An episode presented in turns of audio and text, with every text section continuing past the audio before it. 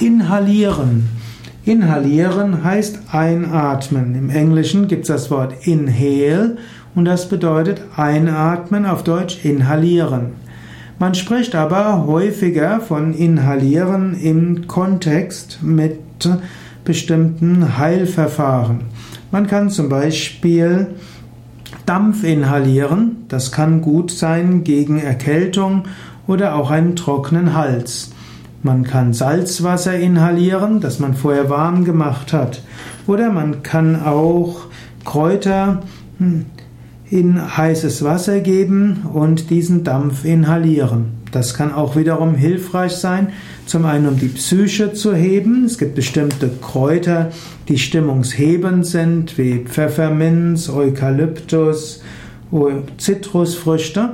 Und so kann man die Schale von Zitrusfrüchten oder auch die Blätter von Pfefferminz oder auch äh, von Eukalyptus in kochendes Wasser geben, ein Handtuch über den Kopf und dann den Dampf inhalieren und spüren, wie man wieder positiver gestimmt ist.